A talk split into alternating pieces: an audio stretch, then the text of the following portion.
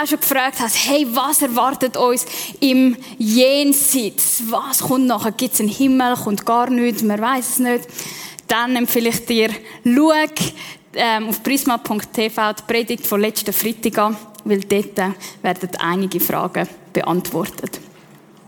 Es gibt verschiedene Theorien, was nach dem Tod kommt. Was eine Minute nachdem du deine Augen für immer geschlossen hast, wird kommen. Gewisse sind davon überzeugt, dass man wieder auf die Welt kommt, ähm, je nachdem, äh, wie gut du bist, bist äh, ähm, bist ähm, CEO und wenn nicht, dann äh, musst du halt weiter Straße bauen oder etwas anderes machen. Ähm, oder andere sagen, ja, man weiß es doch nicht so wirklich, ähm, was nachher kommt. Ähm, es ist auch niemand richtig zurückgekommen. Ich weiß es nicht genau. Und warum ist es wichtig, dass wir uns mit dem auseinandersetzen? Es ist darum wichtig, weil das, was wir über das Jenseits glauben, bewusst oder unbewusst unser Handeln jetzt beeinflussen tut. Und ich habe ein Zitat gelesen von einem Mann, der etwas über das Jenseits gesagt hat. Und das, was er gesagt hat, hat mich so provoziert, so irritiert, dass ich gesagt habe, hey, ich muss mehr über die Person erfahren. Was er nämlich gesagt hat, ist Folgendes. Er hat gesagt, ich bin die Auferstehung und das Leben. Wer an mich glaubt, wird leben, auch wenn er stirbt. Ich bin du Verstehung. Also er geht schon davon aus, dass nach dem Tod etwas ist. Ich bin das Leben. Hallo, ist das irgendwie ein Narzisst? Oder kann das sein, dass, wenn man tatsächlich an den Mann glaubt, wenn man tatsächlich an ihn glauben tut, dass man dann schon einen Vorgeschmack hat von dem, Leben, das ich mir schon immer gewünscht habe. So the good life, das erfüllte Leben. Kann das sein, dass seine Behauptung, dass wenn man an ihn glaubt, dass man nicht stirbt, sondern das Leben irgendwie weitergeht, dass das tatsächlich wahr ist? Dass es eine Kontinuität gibt zwischen dem Leben, wo ich jetzt bin, und dem, wo ich noch nicht kenne? Einige von euch mögen schon erfahren haben oder erraten haben, wer der Mann ist. Der Mann ist Jesus Christus. Und er hat von sich behauptet, ich bin die Auferstehung und das Leben. Wer an mich glaubt, wird leben, selbst wenn er stirbt. Und vielleicht hast du auch schon erlebt, wie der Jesus deine Welt auf den Kopf gesetzt hat und zum Besten verändert hat, wie er dir verändert hat, wie er dir Hoffnung gegeben hat. Aber vielleicht kennst du den Jesus noch nicht wirklich und, der, und, und, du hörst immer nur, wie jemand von dem Jesus schwärmt und du bist dieser Person einfach zu lieb mal mitgekommen, ähm, weil sie dann äh, hoffentlich aufhört, äh, immer von dem zu schwärzen und dich dann äh, für die nächsten drei Monate in Ruhe lässt. Aber das, und eigentlich freust du dich ja auch, dass die Person jetzt etwas gefunden hat, was ihr gefällt und wo sie sich wohlfühlt. Aber eigentlich glauben, dass der Jesus, die historische Figur, tatsächlich verstanden ist. Also, zum Auferstehen musst du ja zuerst sterben. Dass das tatsächlich verstanden ist, das ist schon, das ist schon ein, ein mm, naiver Glaube. Oder? Und wenn das heute Abend deine Einstellung ist, dann muss ich dir recht geben, du hast etwas Essentielles verstanden. Du hast verstanden, dass an dem Wort auf Verstehung sich der Glaube entscheidet. Der Apostel Paulus hat das im 1. Korinther Brief, äh, Kapitel 15 folgendermaßen erklärt. Und heute Abend werden wir ein bisschen das Kapitel auseinandernehmen. Also wenn du mehr wissen willst, dann schau dir, liest das äh, Kapitel nach im, Verlauf der nächsten Woche. Aber was sagt er zu der Auferstehung? Er sagt, und wenn Christus nicht auferstanden ist, dann war unser Predigen wertlos und auch euer Vertrauen auf Gott ist vergeblich. Hey, wenn Jesus nicht auferstanden ist, dann Steph, dann kannst du den Job jetzt am Nagel hängen. Und ihr da drinnen vergütet all eure Stunden. Ihr hättet noch euer Zertifikat holen und noch Party machen. Nachher müsst ihr ja dafür zahlen. Okay. Zurück, das hat er nicht gesagt. Also ja, in diesem Fall hätten wir Apostel sogar Lügen über Gott verbreitet, denn wir haben ja versichert, dass Gott Christus auferweckt hat. Und das kann nicht wahr sein, wenn es keine Auferstehung von den Toten gibt. Also wenn es nach dem Sterben nicht weitergeht, dann ist der christliche Glaube eigentlich absoluter Unsinn. Denn wenn es keine Auferstehung der Toten gibt, dann ist auch Christus nicht auferstanden. Wenn aber Christus nicht auferstanden ist, dann ist euer Glaube nutzlos. Und ihr seid nach wie vor in euren Sünden gefangen. Nichts hat sich verändert. In diesem Fall wären alle Menschen, die im Glauben an Christus gestorben sind, verloren. Wenn der Glaube an Christus nur für dieses Leben Hoffnung gibt, sind wir die elendesten Menschen auf der Welt. Was nehmen wir aus dem raus? Wir nehmen aus dem raus, dass die Auferstehung das Fundament vom christlichen Glauben ist. Warum? Weil, zweitens, Punkt zwei, mit der Auferstehung fängt ein neues Zeitalter an und drittens, weil Jesus auferstanden ist, werden auch wir auferstehen. Das ist Teil vom christlichen Glauben. Jetzt sagst du, okay, okay, okay, okay, warte, mach nicht so Gedankensprünge. Bleiben wir bei dieser Auferstehung von Jesus. Gibt es Beweis für seine Auferstehung? Kann man uns an etwas festhalten? Der Paulus sieht das Dilemma und er sagt, hey, es ist richtig und wichtig, dass die Auferstehung auch bewiesen werden kann. Und er beweist das weiter im Kapitel folgendermaßen. Er schreibt zu seinen Leuten, ich habe euch das weitergegeben, was am wichtigsten ist und was auch mir selbst überliefert wurde. Jetzt kommt's. Dass Christus für unsere Sünden starb. Das ist genau wie es in der Schrift steht. Also Jesus ist gestorben. Zuerst. Warum? Für unsere Sünden. Er wurde begraben und ist am dritten Tag von den Toten auferstanden, wie es in der Schrift steht. Was meint er damit, wie es in der Schrift steht? Vielleicht haben einige von euch schon mal im Alten Testament durchgeblättert und dann hast du gesehen, hä, warte, da wird einer durchbohrt.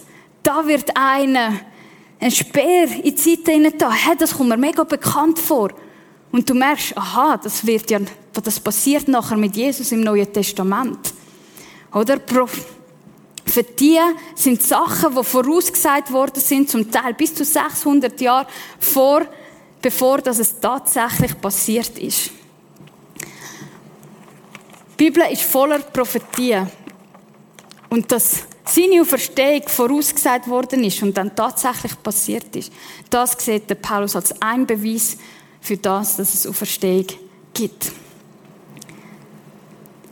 Wir lesen, er ist begraben worden und am dritten Tag ist er auferstanden.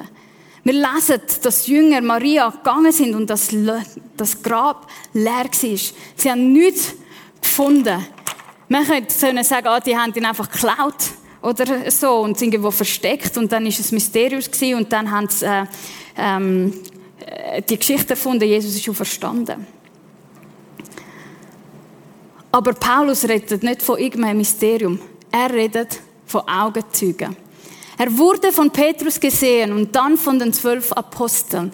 Danach sahen ihn mehr als 500 seiner Anhänger auf einmal, von denen die meisten noch leben, nur einige sind inzwischen gestorben. Also es hat mehr als genug Augenzeuge, wo zur Zeit, wo der Paulus das noch geschrieben hat, wenn du das nicht glaubt hast, hättest du können Tage aufsuchen und fragen, hast du das wirklich gesehen? Und es ist nicht nur ein Zufall, es ist nicht nur ein Vereinzelter gewesen, der halluziniert hat oder so, sondern es sind über 500 Menschen gewesen, die Jesus gesehen haben nach seinem Tod, die ihn haben können anfassen, die ihn haben können fragen, was ist das passiert, die seine Wunde in seinen Händen gesehen haben und gesehen haben, das ist tatsächlich der, der gekreuzigt worden ist, der tot war, wo ich gesehen habe, wie er gestorben ist und jetzt lebt er wieder. Und was macht das mit einem, wenn so einer plötzlich wieder vor dir steht? Du kannst nicht anders als von ihm erzählen. Und das haben die 500 plus Leute, die ihn gesehen haben, gemacht. Sie haben angefangen, von Jesus zu erzählen. Und so ist die erste Kille entstanden. Und die erste Kille, die hat es nicht einfach gehabt, sondern sie ist verfolgt worden. Und der, der sie verfolgt hat, ist unter anderem auch der Paulus gewesen. Er schreibt weiter, als letzter von allen habe auch ich ihn gesehen, so als wäre ich zur falschen Zeit geboren worden. Denn ich bin der geringste der Apostel und eigentlich nicht wert, Apostel genannt zu werden, weil ich die Gemeinde Gottes verfolgt habe. Die haben es in Kauf genommen, dass ihre Häuser verbrannt werden, dass ihre Familien auseinandergerissen werden, dass sie ins Gefängnis kommen, dass sie den wilden Tieren vorgeworfen werden. Später im Kapitel sagt der Paulus, hey, wenn, wenn die Auferstehung nicht wahr wäre, dann würde ich niemals mich diesen wilden Tieren in Ephesus aussetzen. Verstehen ihr? Es ist um Leben und Tod gegangen. Und ich bin überzeugt, dass niemand das würde machen für eine Halluzination und eine Vorstellung. Und das Letzte, was ich bis heute maß, äh, maßgebend finde, ist die persönliche Erfahrung. Die persönliche Erfahrung mit dem verstandenen Jesus. Frag nach dem Gottesdienst, wenn ihr ein bisschen am Hängen sind. Hey, hast du den lebendigen Jesus schon mal erlebt? Hast du ihn schon mal gesehen? Und mir erfahre, ich habe ihn noch nie leider gesehen selber, aber ich höre immer wieder von Geschichten von Freundinnen, die zum Beispiel in Jordanien sind oder in Libanon und die hocken in einem Taxifahrer, in einem Taxi drin und dann fragen am Taxifahrer, hey, hast du eigentlich schon mal geträumt? Und er sagt, ja, ich habe geträumt und dann ist so ein helles Licht und ein Mann in einem weißen Gewand. Kannst du mir sagen, wer der ist? Und dann kann sie sagen, hey, das ist Jesus, wo du gesehen hast. Und dann Gott bei ihm wird alles verständlich. Jesus zeigt sich immer noch heute Leute, die keinen Zugang haben, weder durch Kille, weder durch sein Wort, sondern er zeigt sich immer noch als der lebendige Mann. Die Auferstehung ist ein unglaubliches Fundament vom Christentum.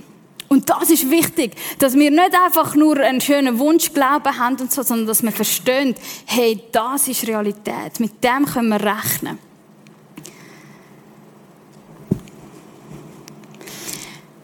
Weil was bedeutet das? Was hat das ausgelöst? Die Auferstehung von Jesus hat ein neues Zeitalter angefangen. Was meine ich mit dem? Was wir uns gewöhnt sind, habt ein bisschen Erbarmen mit mir, ich will jetzt bisschen zeichnen. Was wir uns gewöhnt sind, ist das, was wir sehen. Wir sind es gewöhnt, dass Beziehungen auseinandergehen. Dass wir Lebensabschnittpartner haben. Wir sind es gewöhnt, dass alles vergänglich ist. Das ist ein Sandtour. Und das zieht uns vorbeigeht. Und darum müssen wir doch das meiste holen, die Unterhose, äh, rausholen. Habe ich jetzt gerade Unterhose gesagt? okay, gut. Oder wir sind gewöhnt, dass etwas uns Freude macht, aber bald darauf können wir von der gleichen Person enttäuscht werden. Und wir denken eigentlich, das ist Realität, das ist das, was normal ist. Aber wenn wir die Bibel lesen, dann merken wir, dass wir uns eigentlich mit einem Downgrade zufrieden, zufrieden geben.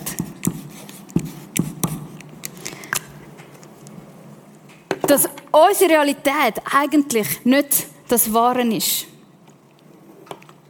Wie erklärt das der Paulus? Er erklärt das folgendermaßen. So wie der Tod durch einen Menschen Adam in die Welt kam, hat nun durch einen anderen Menschen Christus die Auferstehung von den Toten begonnen. Die Menschen sterben, weil alle mit Adam verwandt sind.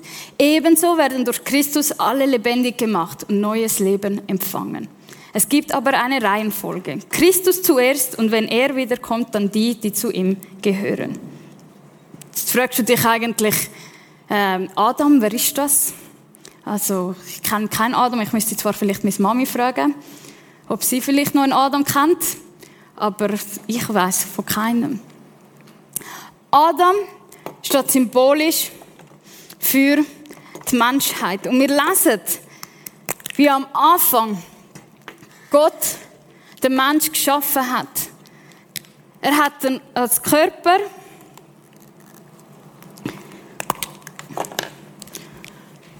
und Geist gemacht.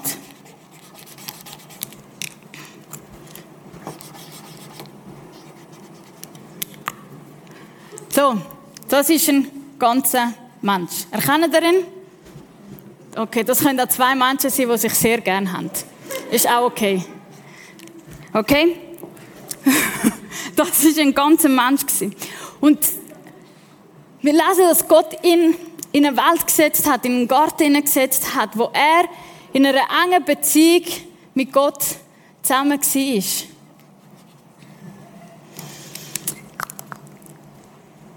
Aber der Moment, wo sich der Mensch entschlossen hat, ich wende mich von Gott ab, ich gehe meinen eigenen Weg. Mein Plan B ist besser und das weiß ich von mir selber.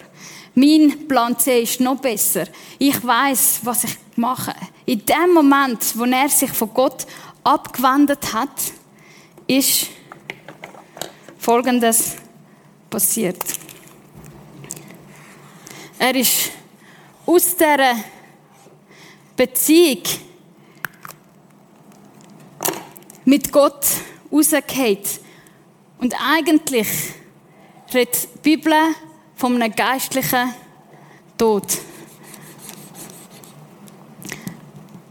Das, das Geistliche, das da fehlt.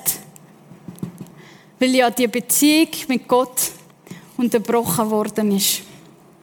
Und darum erleben wir, wenn wir auf dieser Welt sind, leben wir eigentlich nur als Halbmensch, ein bisschen vereinfacht gesagt.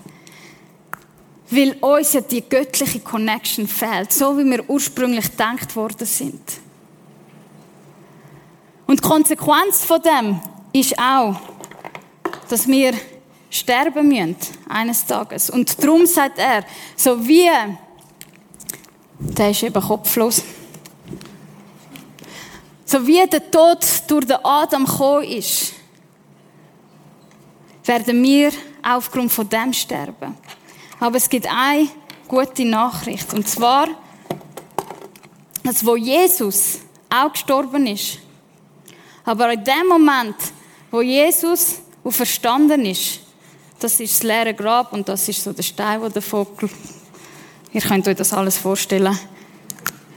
In dem Moment, wo das Grab geleert worden ist und in dem Moment, wo ich sage, hey Jesus, ich glaube an dich, dann passiert Folgendes.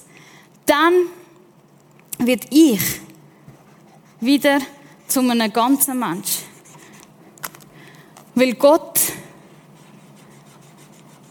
sagt, der, der Jesus glaubt, der wird sein Kind. Und ich komme und ich werde mit meinem Geist in ihn wohnen. Und in dem Moment können wir den Himmel auf der Erde erleben. In dem Moment hat ein neues Zeitalter angefangen. Weil er uns wieder lebendig macht, mit, durch seinen Geist. Versteht ihr? Jetzt können wir einen Vorgeschmack haben von dem, was es bedeutet, so sein wie Jesus. Jetzt kann ich für jemanden beten, der krank ist und der kann wieder gesund werden. Nicht, weil ich besonders krass bin, sondern weil der Geist von Jesus in mir lebt und der Geist von Jesus, der Tote kann auch wieder gesund machen kann. Darum kann ich jemandem vergeben, der mich so tief verletzt hat, wo menschlich gesehen absolut keinen Grund gibt, zum zu vergeben. Aber es ist eine übernatürliche, es ist eine übernatürliche Dings. Es ist ein Stück Himmel, wo abkommt, wo möglich gemacht worden ist durch Jesus. Und darum sind wir jetzt schon in einem neuen Zeitalter. Und das neue Zeitalter heißt Himmel auf Erde. Ein Theologe, der mich ähm, sehr begeistert hat, Folgendes mal gesagt. Er hat gesagt, die Heilungen Jesus sind keine übernatürlichen Wunder in einer natürlichen Welt. Sie sind die einzigen wirklich natürlichen Dinge in einer Welt, die unnatürlich dämonisiert und verwundet ist. Was heißt das? Es heißt, dass eigentlich wir sind geschaffen für da oben. Wir sind eigentlich geschaffen für die Realität. Aber was wir jetzt sehen und erleben, ist das Downgrade. Aber seit Jesus auf dieser Welt ist und seit sein Geist in uns lebt, wird das, was Gott sich schon immer vorgestellt hat, in unserer Welt sichtbar. Versteht ihr? Versteht ihr? Ja, einige nicken, andere schauen ein bisschen komisch und sagen, oh, von was denkst, redest du? Das ist das. Wir sind berufen, um auf dieser Welt schon jetzt ein Stück Himmel zu erfahren, zu erleben und machbar zu machen. Weil was ist der Himmel? Der Himmel ist nichts anderes als ein Ort, wo Gott gegenwärtig ist und wo keinen Platz hat für Böses, für, für Schmerzen. Und darum, wenn wir für Erlösung, wenn wir für äh, Frieden schaffen, wenn wir für Vergebung anstreben, dann wird ein Stück Himmel Realität. Und aufgrund von dem kann man sagen, weil Jesus auferstanden ist, können wir auch auferstehen. Und das ist etwas, wo uns durchtreibt, wenn wir mit dem Tod konfrontiert sind. Weil wir wissen, es ist nicht einfach fertig, sondern wir kommen an einen Ort, wo das Beste vom Besten ist. Jetzt fragst du dich vielleicht, ja, was bedeutet das? Wie, wie wird ich dann nachher aussehen? Wird ich dann nachher umeinander geistern und von einer Wolke zur anderen schweben? Wie sehe ich aus? Was passiert mit mir? Und 1. Korinther 15 gibt uns auch ganz viel Einsicht in das, was auf uns zukommt. Ich tue vorlesen. Von Vers 40 bis 48. Und dort erklärt der Paulus, es gibt himmlische Körper und irdische. Aber die Herrlichkeit der himmlischen ist eine andere als die der irdischen. Unsere irdischen Körper sterben und verwesen. Doch bei der Auferstehung werden sie unvergänglich sein und nicht mehr sterben. Jetzt sind unsere Körper nicht perfekt. Aber wenn sie auferstehen werden, werden sie voller Herrlichkeit sein. Jetzt sind sie schwach, dann aber voller Kraft. Jetzt sind es natürliche menschliche Körper, aber wenn sie auferstehen, werden es geistliche Körper sein. Denn so wie es irdische Körper gibt, so gibt es auch geistliche. Und zum Schluss sagt er, jeder Mensch hat einen irdischen Körper wie Adam. Unser himmlischer Körper aber wird sein wie der Körper von Christus. So wie wir jetzt dem irdischen Menschen Adam gleichen, so entsprechen wir eines Tages dem himmlischen Menschen Christus. Und was erfahren wir über den auferstandenen Körper von Jesus? Wie hat er ausgesehen? Was hat er gemacht, als er auferstanden ist? Erstens, man hat ihn wieder erkannt. Man hat ihn können anfassen. Wir sind nicht Geister, die von einer Wolke zur anderen schweben. Man hat seine Stimme wieder erkannt. Er ist wieder an seinem Lieblingsplatz gegangen, go grillieren, go, go brunchen. Er ist wieder, er ist mit den Leuten unterwegs gewesen. Verstehen Beziehungen sind weitergegangen. Darum können auch Beziehungen im Himmel weitergehen. Wir werden einander wieder erkennen. Ich werde mich selber wieder erkennen. Und trotzdem hat der Körper noch einen Bonus. Weil wir lesen auch davon, wie Jesus plötzlich in einem Raum gestanden sind und die Leute denken, hä, was machst denn du da? Und Angst haben. Aber er sagt, hey, ich bin doch kein Geist, die dürfen mich berühren. Das heißt, der Körper wird irgendwelche physische oder materische Sachen haben, die wir uns jetzt noch nicht vorstellen können. Die Liste vom, vom Paulus, sie sieht folgendermaßen aus. Er sagt, jetzt sind wir sterblich. Und das wissen wir alle. Aber nachher werden wir unsterblich sein. Jetzt sind wir nicht perfekt, Und jeder von uns hat mal im Spiegel geschaut und gesagt, ja, die Schocke hätte vielleicht nicht müssen essen oder plus noch zwei Cakes und so, oder das hätte doch auch noch anders können sein und die Nase ist ein bisschen krumm und dies und jenes. Aber dann werden wir voller Herrlichkeit sein. Jetzt erleben wir Schwäche. Jetzt erleben wir Begrenzung. Doch dann werden wir auferstehen in voller Kraft. Wir können das höchste Potenzial rausnehmen aus dem neuen Körper.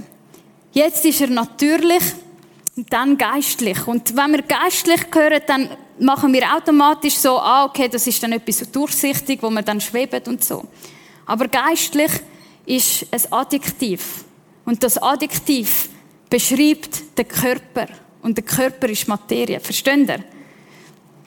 Und geistlich meint, dass das der Geist wird sein von Jesus, von Gott, wo uns wird beleben dann. Jetzt sind wir aus Staub, nachher wird er himmlisch sein. Das ist auch die Anekdote, sterblich, ewig. Ein anderer Theolog, der Torres, schreibt, in der künftigen Welt werden wir keine körperlosen Geister, sondern erlöste Geister.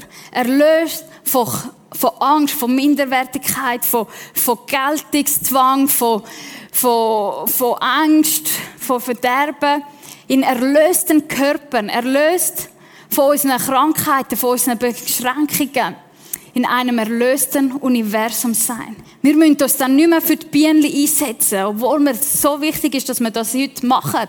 Warum? Weil die Bienen dort einfach im Paradies werden, im Bienenparadies und das werden machen, was sie am besten können. Versteht ihr? Es umfasst mehr als nur uns. Es, es umfasst die ganze Schöpfung.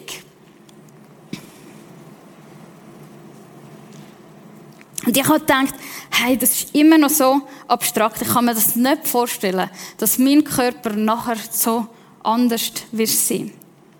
Und ich habe versucht, euch eine Metapher, ein kleines Bild mitzunehmen, um euch das ein bisschen näher zu bringen. Ich habe euch ein Foto mitgebracht.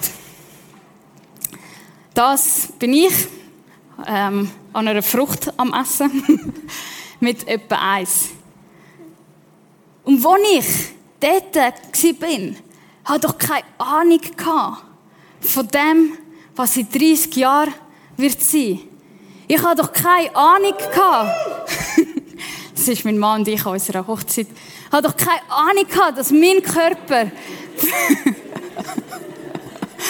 fähig ist, zum auf Englisch können reden, flüssend, auf, auf Italienisch, auf Deutsch, auf, auf Französisch, auf weiss was ich für eine Sprache. Ich hatte doch keine Ahnung gehabt, dass ich können rennen, dass ich können ähm, reisen, die Welt sehen. Versteht ihr? Dass ich kann mir Aufsätze schreiben oder studieren oder äh, selbstständig machen. Ich hatte das doch vor, als ich eins war, doch keine Ahnung gehabt von dem, was ich fähig bin. Und ich glaube, dass uns so eine ähnliche Überraschung wird auch im Himmel ähm, erwarten, wo wir keine Ahnung haben. Aber wir haben vielleicht einen Samen, wir sehen vielleicht das Potenzial in unserem Körper, was einmal wird sein. Und eine Frau, die ich sehr bewundernswert finde, das ist Dioni. Vielleicht kennt ihr sie. Sie ist eine Frau, sie, hat, ähm, sie ist sehr sportlich und mit 18 hat sie einen Köpfler gemacht und hat sich da die Wirbelsäule, ähm, da ist sie nicht mehr 18, aber sie hat sich die Wirbelsäule ähm, kaputt gemacht und sie ist seitdem ab der Schulter runter gelähmt gewesen. Und die Frau hat dann angefangen mit dem Pinsel malen und sie schreibt, irgendwo in meinem gebrochenen, gelähmten Körper steckt der Same dessen, was ich einmal sein werde. Die Lähmung lässt das, was ich einmal sein werde, noch großartiger erscheinen, wenn man die zurückgebildeten, nutzlosen Beine mit prächtigen, auferstandenen Beinen kontrastiert. Ich bin überzeugt, falls es im Himmel Spiegel gibt, und warum eigentlich nicht, dann werde ich in meinem Spiegelbild unverkennbar Joni sehen, wenn auch eine wesentliche, bessere, prächtigere Joni. Das heißt, mir werdet einander wieder erkennen. Ich kann sagen, hey, das ist der Maggie und Lari sind auch da. Und ich kann sagen, ah, Steph, ah, du bist auch da? So, ja, ich hoffe, ich bin da, weil ich da schon geschafft habe. Oder? wir werden einander wieder erkennen und wir werden in einem Körper sein, wo noch so viel mehr hat, noch so viel mehr Tränen, noch so viel mehr Potenzial hat, als das, was wir jetzt erleben. Das ist die Hoffnung, die uns ausmacht. Du Verstehung ist der Kern vom christlichen Glauben. Und vielleicht musst du dir mit dem noch ein bisschen auseinandersetzen und sagen, hey, kann das wirklich sein? Ist das wirklich so? Wenn du das bist, dann ermutige dich. Red mit der Person, die dich eingeladen hat. Du kannst auch gerne mit mir nachher reden und erfahr mehr über den Jesus, über die Verstehung. Frag nach. Es gibt keine Frage, die nicht gut ist. Vielleicht bist du aber auch da unterwegs und du merkst, hey, eigentlich möchte ich mehr von dem Himmel auf Erde erleben. Ich habe erlebt, wie Gott mich ganz gemacht hat, wie er mein Leben erfüllt. Aber ich möchte eigentlich noch mehr von dem Himmlischen sehen. Ich möchte auch für Leute beten und die werden wieder gesund. Ich möchte auch, dass Menschen wieder Versöhnung äh, erleben. Ich möchte auch Wort von der Erkenntnis haben für andere und von ihnen erzählen, was Gott für sie vorhat. Ich möchte das sehen. Und die gute Nachricht ist, du kannst das sehen. Es steht dir zur Verfügung, weil der Geist Gottes auch in dir lebt. Und ich möchte dich ermutigen, streck dich aus nach dem. Sag Jesus, ich will mehr Himmel auf Erde erleben. Oder vielleicht bist du einfach da und sagst, das ist schon crazy. Ich habe es ein bisschen versucht, mit meinen Zeichnungen darzustellen. Aber das, was mich erwartet, das, was Gott für mich vorhat, das ist mehr, als ich mir jemals hätte danken und vorstellen. Und für das möchte ich Gott einfach danken und anbeten. Danken und anbeten. Weil wenn du ein unverdientes Geschenk bekommst, dann ist das das Einzige, was dem mehr oder weniger gerecht wird.